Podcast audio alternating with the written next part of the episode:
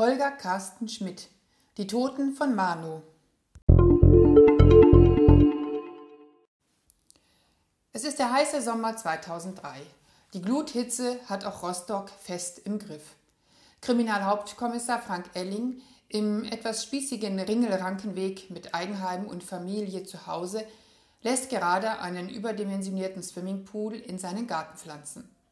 Seine hübsche, aber unnahbare Kollegin Lona Ment, die aus Hannover nach Rostock kam, steht mit ihrem Wohnmobil immer gerade dort, wo es ihr gefällt, als das Verbrechen unbarmherzig zuschlägt. Und so beginnen für die beiden Ermittler zwei noch heißere Wochen, an deren Ende nichts mehr so ist, wie es vorher war.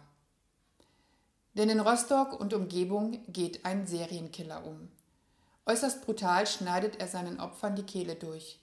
Opfer, die untereinander scheinbar keine Verbindung haben. Opfer, die alt und senil sind, Sozialhilfe empfangen oder ein auf den ersten Blick unauffälliges Leben führen. Doch je mehr Lonament und Frank Elling graben, umso näher kommen sie Verbindungen, deren Stränge weit in die DDR-Vergangenheit reichen und ein dunkles Kapitel deutsch-deutscher Geschichte zutage fördern, in dem kaum einer der Beteiligten eine rühmliche Rolle gespielt hat. Als dann noch der Name eines westdeutschen Pharmakonzerns auftaucht, sehen so einige gut situierte ihre Fälle davonschwimmen. Holger Carsten Schmidt schreibt so unglaublich packend, dass man das Buch kaum aus der Hand legen mag. Beginnt es noch recht betulich als Polizeiroman, nimmt die Geschichte schon bald an Fahrt auf, bis wir uns in einem Formel-1-Finale wähnen. Der gemütliche Frank Elling rutscht unversehens in moralisch fragwürdige Situationen, denn sein Lebensstil übersteigt weit die Gehaltsklasse eines Kriminalhauptkommissars. Lona Ment kämpft mit den Schatten ihrer Vergangenheit. Gemeinsam sind die beiden jedoch ein unschlagbares Gespann, bei dem die Chemie stimmt. Und irgendwann bleibt ihnen nichts anderes übrig, als sich gegenseitig blind zu vertrauen.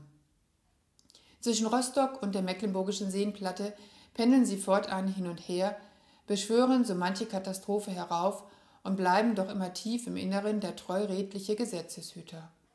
Und das Herz des Lesers ist mit ihnen.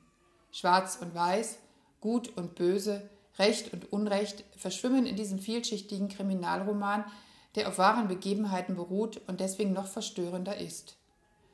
Holger Carsten Schmidt zeichnet seine Protagonisten zutiefst menschlich, zerbrechlich und dennoch rational mit einem Gerechtigkeitssinn, der an moralische Grenzen stößt. Denn so einfach liegen die Dinge nicht. Wie viel ist ein Menschenleben wert? Wie viel, wenn andere dadurch gerettet werden? Die Fragen sind altbekannt. Holger Carsten Schmidt findet jedoch einen neuen Weg, sie aufzuwerfen und eine eigenwillige Antwort, die an so manchen rabenschwarzen Krimi erinnert, in dem der Tod das eine oder andere Problem auch für die Guten löst. Die Toten von Mano ist der erste Fall einer neuen Krimireihe. Der Auftakt lässt uns ungeduldig auf Band 2 warten. Wer will, kann sich inzwischenzeitlich an der Miniserie erfreuen, die seit letztem Sommer von ARD und NDR produziert wird. Kein Wunder, denn Holger Carsten Schmidt gehört zu den erfolgreichsten Drehbuchautoren Deutschlands hoffen wir, dass die Serie die feinen Zwischentöne und Nuancen der Romanverlage einfängt. Holger Carsten Schmidt, Die Toten von Mano, Kiepenheuer und Witsch, Köln 2020.